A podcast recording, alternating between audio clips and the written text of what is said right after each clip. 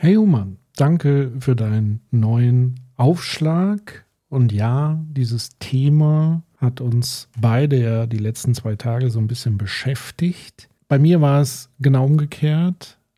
Ähm, und es ist interessant, ähm, dass du ja gesagt hast, es begann bei diesem kurzen Ausschnitt aus dieser Lanz-Talkshow, ähm, wo man eben äh, Richard David Precht sieht, wie er auf Frau Amann letztendlich einredet. Dieser Ausschnitt ist entsprechend kursiert und tatsächlich bin ich auch selber höchstpersönlich, ich will nicht sagen reingefallen, aber manche könnten das auch als reingefallen bezeichnen.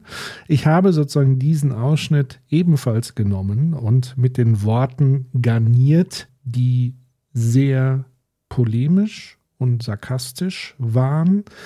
Und zwar habe ich mich bezogen auf die Wirkung, die es auf mich hatte, die auch bei vielen anderen ja so interpretiert wurde, nämlich eines autoritären Duktus, wo ein ähm, Mann einer Frau sozusagen vehement ins Wort redet und ihr ähm, vorwirft, dass sie dann offenbar nicht verstanden hätte, was er eigentlich meint. Und da sind wir schon dann mitten im Thema von Wirkungsweise von Informationen in gewissen Kontexten oder von fehlenden Kontexten. Ich habe das sozusagen rausgehauen aus dem Affekt, weil das sozusagen ja so ein bisschen immer auch äh, etwas in mir auslöst, nämlich wenn jemand so einen autoritären Duktus hat. Ich weiß, dass du das ein bisschen anders ähm, bewertet hast, was sozusagen dein Autoritätsradar angeht.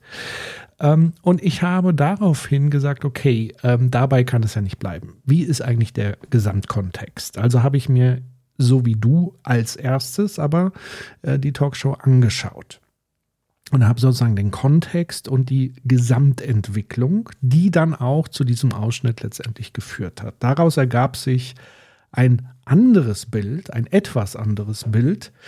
Ähm, und da gebe ich dir auch völlig recht hinsichtlich deiner Einschätzung. Diese gesamte Sendung sollte dringend in jede, naja, Weiterbildung und Bildungs- Maßnahme von Journalistinnen und Journalisten, von MedienmacherInnen einfließen als ein Beispiel dafür, wie man keine Talkshow macht, weil dort sehr viele handwerklich eklatante Fehler aufgetreten sind.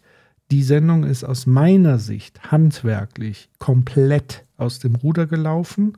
Ich würde aber nichtsdestotrotz sowieso behaupten, dass diese Art von Talkshow schon vom Konzept her so ihre Probleme mitbringt. Gar nicht zu sprechen von der sowieso aus meiner Sicht meistens bis immer abwesenden Moderation. Denn Markus Lanz, ähm, so eloquent er auch sein mag und sicherlich ein sehr intelligenter, smarter Typ ist, er ist aus meiner Sicht in dieser Show, die natürlich seine Show ist, verwischen quasi bestimmte Rollen, nämlich die der Moderation und die des Diskutanten. Und das führt dann, wenn man interessiert ist an ernsthaften, gut moderierten Auseinandersetzungen, natürlich zwangsläufig immer wieder zu Problemen. Aber ich will jetzt gar nicht weiter über die Talkshow und so weiter sprechen. Ähm, mir ging es ja letztendlich darum zu verstehen, a, warum ich so einen Affekt letztendlich ebenfalls tätige und b, warum so viele Menschen, die ich eigentlich auch als sehr vernünftig äh, einschätze und als sehr debattenfähig, sich aber ebenfalls auf Twitter hinreißen lassen auf diese persönliche Diffamierungsschiene. Also man kann das ja noch weiter treiben, indem man dann eben äh, diffamierende Memes äh, erstellt und verteilt, indem man sozusagen die Personen, die in dieser Diskussion eine gewisse Meinung vertreten haben oder einen gewissen Standpunkt, diese sogar bis hin zu einer Entmenschlichung zu bezeichnen, als Affen, als Egomanen, als Clowns. Also da geht es dann nur noch darum, die sendenden Personen zu diskreditieren, sodass man aber über ihre Aussagen gar nicht mehr weiter nachdenken muss, beziehungsweise das alles geschah ja aufgrund von Aussagen, die sie in der Vergangenheit getroffen haben, die so derartig als ablehnenswert betrachtet wurden, dass nun sämtliche Folgeaussagen auch entsprechend gar nicht mehr akzeptiert werden. Du hast mich aber ähm, was ganz anderes gefragt am Ende deines Skits, nämlich wie ich sozusagen aus meiner Erfahrung heraus in den Jahren, wo ich in dem Kontext gearbeitet habe, dazu muss ich sagen, das allein befähigt mich natürlich jetzt nicht, ein äh, entsprechendes valides Bild abzugeben. Ähm, hinzu kommt, ich habe sozusagen in einer äh, Produktionsfirma langjährig gearbeitet, hauptsächlich für den öffentlich-rechtlichen Sender und dadurch bedingt alleine ähm, habe ich natürlich sehr viel Kontakt zu Journalistinnen und Journalisten gehabt, also sowohl im eigenen Haus wie auch bei den Sendern, wie aber auch in anderen Verlagen und so weiter und so fort. Und bis heute ähm, habe ich natürlich auch einen entsprechenden Austausch dazu. Und apropos Austausch, ich war vor kurzem zu Gast in einem journalistischen Podcast mit Namen Druckausgleich. Ähm, dieser Podcast wird produziert von einer Journalistin und einem Journalisten, die auch noch sehr jung sind, würde ich jetzt mal sagen, also eigentlich so Berufsanfänger. Und die hatten mich eingeladen, um mal über das Thema New Work zu sprechen.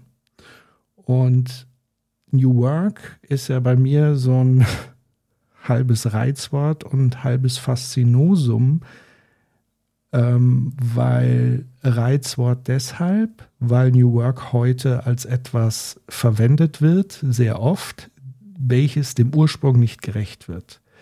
Fasziniert bin ich vom Ursprung von New Work, nämlich von dem Sozialphilosophen Friedhof Bergmann, den wir ja auch schon in vergangenen Sprachnachrichten thematisiert haben und auch seine Grundthesen thematisiert haben. Und dazu wurde ich eben zu diesem Podcast Druckausgleich ähm, eingeladen, um darüber so ein bisschen was zu erzählen. Und dieser Podcast Druckausgleich wiederum thematisiert die wahrgenommenen Arbeitsbedingungen von Journalistinnen und Journalisten.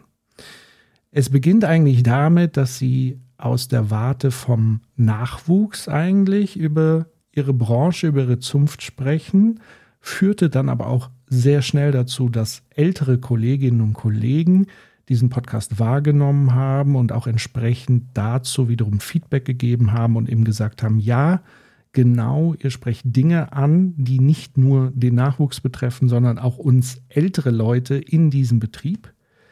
Wir sind aber meistens diejenigen, die das gar nicht mehr thematisieren wollen, sondern einfach da so stillschweigend durchlaufen.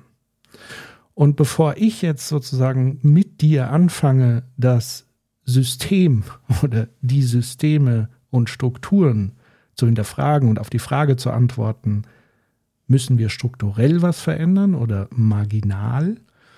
Ähm, sollten wir uns vielleicht nochmal vor Augen führen, was denn mögliche Arbeitsfelder sind, um überhaupt über diese Frage nachzudenken. Und ich glaube, da ist hilfreich, dass ich das nicht tue, sondern dass diejenigen, die selber tagtäglich in diesem Betrieb sind, vielfältig etwas dazu sagen. Und wie es der Zufall so will, hat die Episode, die aktuelle Episode von Druckausgleich, hat am Ende Stimmen ähm, zu Wort kommen lassen, also Stimmen eingesammelt, wie so Sprachnachrichten, also im Grunde genommen wie bei uns, die mal geschildert haben, was sie denn aktuell im Medienbetrieb stört, was sie sich wünschen würden, welche Probleme sie sehen. Und ich würde dir dann sozusagen so ein bisschen den Ball wieder zurückspielen dass du vielleicht versuchst, auch nochmal nachzudenken und zu überlegen, okay, was heißt denn das jetzt äh, am Ende? Wie können wir das sozusagen nochmal verdichtet zusammenfassen? Was hat das vielleicht auch ein Stück weit zu tun mit den Thesen von Precht und Welser im Buch, die aber, wie du schon richtig erwähnt hast, seit vielen, vielen Jahren durch viele Akteure, wie beispielsweise Thilo Jung, Stefan Schulz im Aufwachen-Podcast und das ganze Team darum herum, das viele Jahre aktiv und regelmäßig betrieben haben, wo sogar Medienvertreterinnen und Vertreter bei ihnen zu Gast waren, um über diese Dinge zu sprechen. Also das bedeutet, ich gebe dir auch da hinsichtlich vollkommen recht, was die Bewertung des Buches von Precht und Welze angeht, nämlich das Buch ist okay. Es bringt nichts, was ich nicht schon irgendwo gehört, gesehen oder gelesen habe. Es versucht sozusagen nochmal aus ihrer Perspektive heraus die Dinge in einen Zusammenhang zu sehen. Es hat eine sehr starke sozialpsychologische, systemisch-strukturelle Komponente, was ein bisschen schade ist und das ist ja auch der Grund, warum es so kontrovers und zum Teil verrissen wird, bevor es überhaupt gelesen wird, ist natürlich, dass auch dieses Buch aus meiner Beobachtung heraus so ein bisschen aus dem Anlass einer persönlichen Kränkung geschrieben wurde, die die beiden erfahren haben.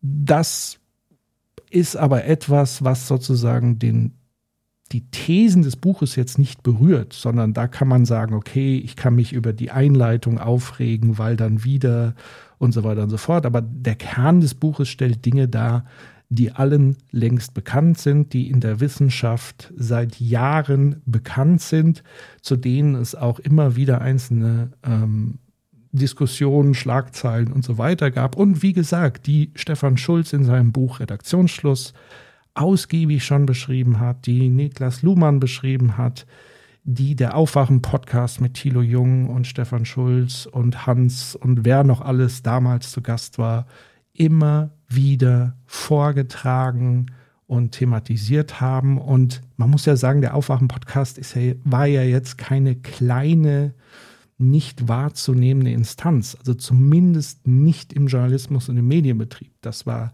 eine ähnliche medienkritische Instanz, würde ich mal behaupten, wie Übermedien und so weiter. Also die Medienschaffenden haben das sehr wohl wahrgenommen. Also als Beispiel kann man ja auch sagen, Klaus Kleber war bei denen zu Gast. Das heißt, ich setze voraus, auch Klaus Kleber und seine Redaktion und so weiter kenne, kann, kennen und kannten das Format. Aber nun zurück zu den Stimmen und ich finde das eben sehr, sehr wichtig, dass die zu Wort kommen, damit wir mal die Symptome zuerst mal erkennen, die aus einer Perspektive formuliert wird, die tatsächlich in dieser Diskussion bisher bei Lanz, Precht und wie sie alle heißen nicht vorkommen, weil sie eben nicht an der Spitze stattfinden. Weil man muss natürlich auch attestieren, dass die gesamte Talkrunde bei Markus Lanz bestand aus den Spitzen des Betriebes, also sowohl den Spitzen der Populärwissenschaft oder der Wissenschaft, ähm, der Autorenschaft, den Spitzen des Politikjournalismus, also diejenigen, die ganz nach oben vom System letztendlich nach oben gekommen sind, aus vielfältigen Gründen, aber meistens eben auch aus Glück. Das heißt, das könnte natürlich auch dazu führen, dass über die Dinge, die sozusagen nochmal unter der Oberfläche nochmal ganz anders stattfinden, dass die gar nicht mehr gesehen werden oder thematisiert werden. Und deswegen ist es mir halt doppelt wichtig, diese Stimmen jetzt nochmal selbst zu Wort kommen zu lassen. Und ich würde sagen, im Anschluss gebe ich direkt an dich, Human, weiter, ähm, wie das Ganze so auf dich wirkt und was du dazu denkst. Hier also die Stimmen. Hört euch gerne den gesamten Podcast Druckausgleich an. Und ja. Ich liebe den Journalismus und Journalistin zu sein, das ist mein Traum, ein Traumberuf. Aber es muss sich grundlegend was in dieser Branche ändern, weil sonst rennen dem Journalismus die guten und jungen Leute weg. Ich würde mir wünschen, dass journalistische Arbeitsumfelder sich ein bisschen locker machen würden und ähm, auch mal Veränderungen erlauben, vor allem Ideen annehmen von jungen Leuten, die frischen Wind reinbringen wollen, die Innovation reinbringen wollen, egal ob du Praktikantin bist oder ob du Ressortleiterin bist wir hören deine Ideen, wir nehmen die ernst und wir setzen die gegebenenfalls auch um oder probieren es einfach mal aus, weil ich denke, da sind viele Redaktionen noch sehr festgefahren und haben so eine, das haben wir schon immer so gemacht, Mentalität. Und wenn ich dann bei KollegInnen sehe, wie viele Überstunden die machen und wie viele freie Tage da angesammelt werden, die man irgendwie auch nicht richtig abbauen kann, weil die Zeit einfach nicht da ist, finde ich das schon bedenklich und auch überhaupt nicht erstrebenswert, in so eine Situation zu kommen. Und man merkt eben, dass einige wenige da was voranbringen wollen und verändern wollen. Allerdings habe ich oft das Gefühl, dass es dann an der Umsetzung scheitert, weil manche an diesen alten Strukturen und an diesen, das haben wir aber schon immer so gemacht, so starr festhalten. Also ohne jetzt einen konkreten Namen zu nennen, äh, ich habe ein Praktikum bei einem sehr großen Sender gemacht und wurde an meinem ersten Praktikumstag erstmal so begrüßt, ah, ich habe vergessen, dass du kommst. ähm, und dann wurde erstmal ewig lang nach einem Arbeitsplatz äh, gesucht und dann sollte ich mich einloggen. Ähm, ich hatte dann auch meinen eigenen Arbeitslaptop, das war super cool. Also auch die Möglichkeit, äh, Homeoffice zu machen, das ist mir persönlich auch super wichtig. Ja, aber dann funktionierten die Zugangsdaten nicht. Und ähm, dann hieß es, ja, die Vorpraktikantin, die hätte sich auch mit ihrem privaten Teams-Account angemeldet. Meine große Angst ist halt auch irgendwie, dass wir vielleicht irgendwann in so amerikanische Verhältnisse abdriften, wie in so einem Google-Verse quasi leben, also wie man das so, ja, zugespitzt kennt aus diesem The Circle-Film. Und ohne es zu merken, irgendwie dann am Ende nonstop am Arbeiten sind ich will Strukturen. Strukturen, die auf der einen Seite schon ein, ein lockeres Miteinander ermöglichen, doch flache Hierarchien, aber die trotzdem Aufgaben De Pakete definiert haben und diese Aufgabenpakete sind dann auch besetzt, weil ich erlebe das, egal wo, es ist, es ist völlig wurscht. Ich muss ja jetzt nicht mal, beziehe ich nicht mal auf eine Firma oder auf einen Sender. Man macht immer Dinge, die außerhalb der eigenen Beschreibung liegen. Dinge, die man vielleicht auch gar nicht tun will, Dinge, die einen stressen, Dinge, mit denen man plötzlich alleine gelassen wird. Und ja, ins kalte Wasser werfen, bla bla bla. Jetzt kommen wahrscheinlich wieder ganz viele Menschen her, die mir sagen, hä, aber nur so kommst du weiter, nur so, mhm. das Leben ist halt ein lebenlanges Lernen, äh, hast du nicht gesehen. Ja, am Arsch, weiß ich auch, finde ich auch gut, aber vielleicht dürfe ich das manchmal auch ein bisschen selber bestimmen ja. und muss nicht einfach immer nur reagieren. Ähm, weil diese Strukturen einfach nicht klar genug geschaffen sind. Was ich absurd äh, finde hinsichtlich New Work im Journalismus sind tatsächlich wenig oder keine Honorare. Also das ist halt, das geht halt gar nicht. Und äh, ich glaube, jeder von uns hat das schon mal mitbekommen, dass man viel zu wenig äh, für einen Beitrag bekommen sollte, weil das man das doch bestimmt gerne macht oder mal bestimmt gerne eine Live-Schalte macht oder gerne mal irgendwo hinfährt und einen Vortrag hält. Weil zu New Work gehört auch ursprünglich äh, Lohnarbeit, dass man von Geld leben kann, dass das ein, äh, dass man nicht nur überleben kann, sondern dass man vielleicht auch gut davon leben kann. Und klar, irgendwie als BerufsanfängerInnen sind wir natürlich irgendwie da, von den Alten zu lernen, aber ich würde mich freuen, wenn da mehr Bereitschaft wäre, auch von uns zu lernen und uns ernst zu nehmen. Also das sind jetzt natürlich alles nur Wunschvorstellungen, weil ich weiß, dass es in der Praxis nicht so ist. Aber ich fände halt so ein Arbeitshandy nice weil mittlerweile haben einfach so viele Leute meine private Handynummer. Keine Ahnung, wo meine Nummer da jetzt echt überall schon gelandet ist. Genau, dann natürlich ein Arbeitslaptop, mobiles Arbeiten, also Homeoffice machen zu können. Das ist einfach so ein Privileg. Faire Bezahlung. ähm, und das heißt nicht unbedingt, dass es jetzt krass viel mehr werden muss, als es jetzt ist, sondern dass es für die Arbeit, die man macht, angemessen ist. Ich glaube, dass grundlegende Problem ist, dass wirklich ausnahmslos jede Redaktion zu wenig MitarbeiterInnen hat und sich diese Arbeit auf zu wenig Leute verteilt.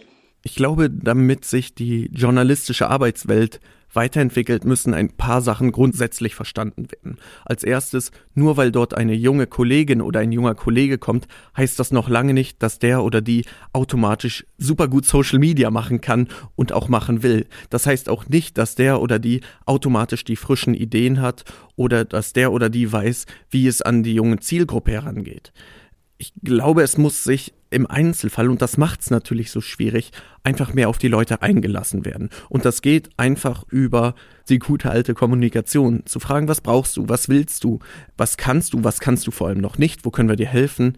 Ich glaube, so platitüdenhaft das klingt, diese Kommunikation und das auch gerne vis-à-vis -vis und eben nicht mal schnell zwischen zwei Zoom-Kacheln, sondern wirklich in Ruhe im Zweier oder auch im Teamgespräch mal abzusprechen, warum bist du hier, was willst du machen und wie können wir dir helfen. Das würde ich mir auch in Zukunft am meisten wünschen. Also was ich echt wichtig finde, damit sich die journalistische Arbeitswelt weiterentwickeln kann, ist eben eine größere Wertschätzung der Arbeit insgesamt gegenüber. Also was ich erlebt habe in Bewerbungsgesprächen ist einfach, dass auch solche New Work Modelle dann genutzt werden.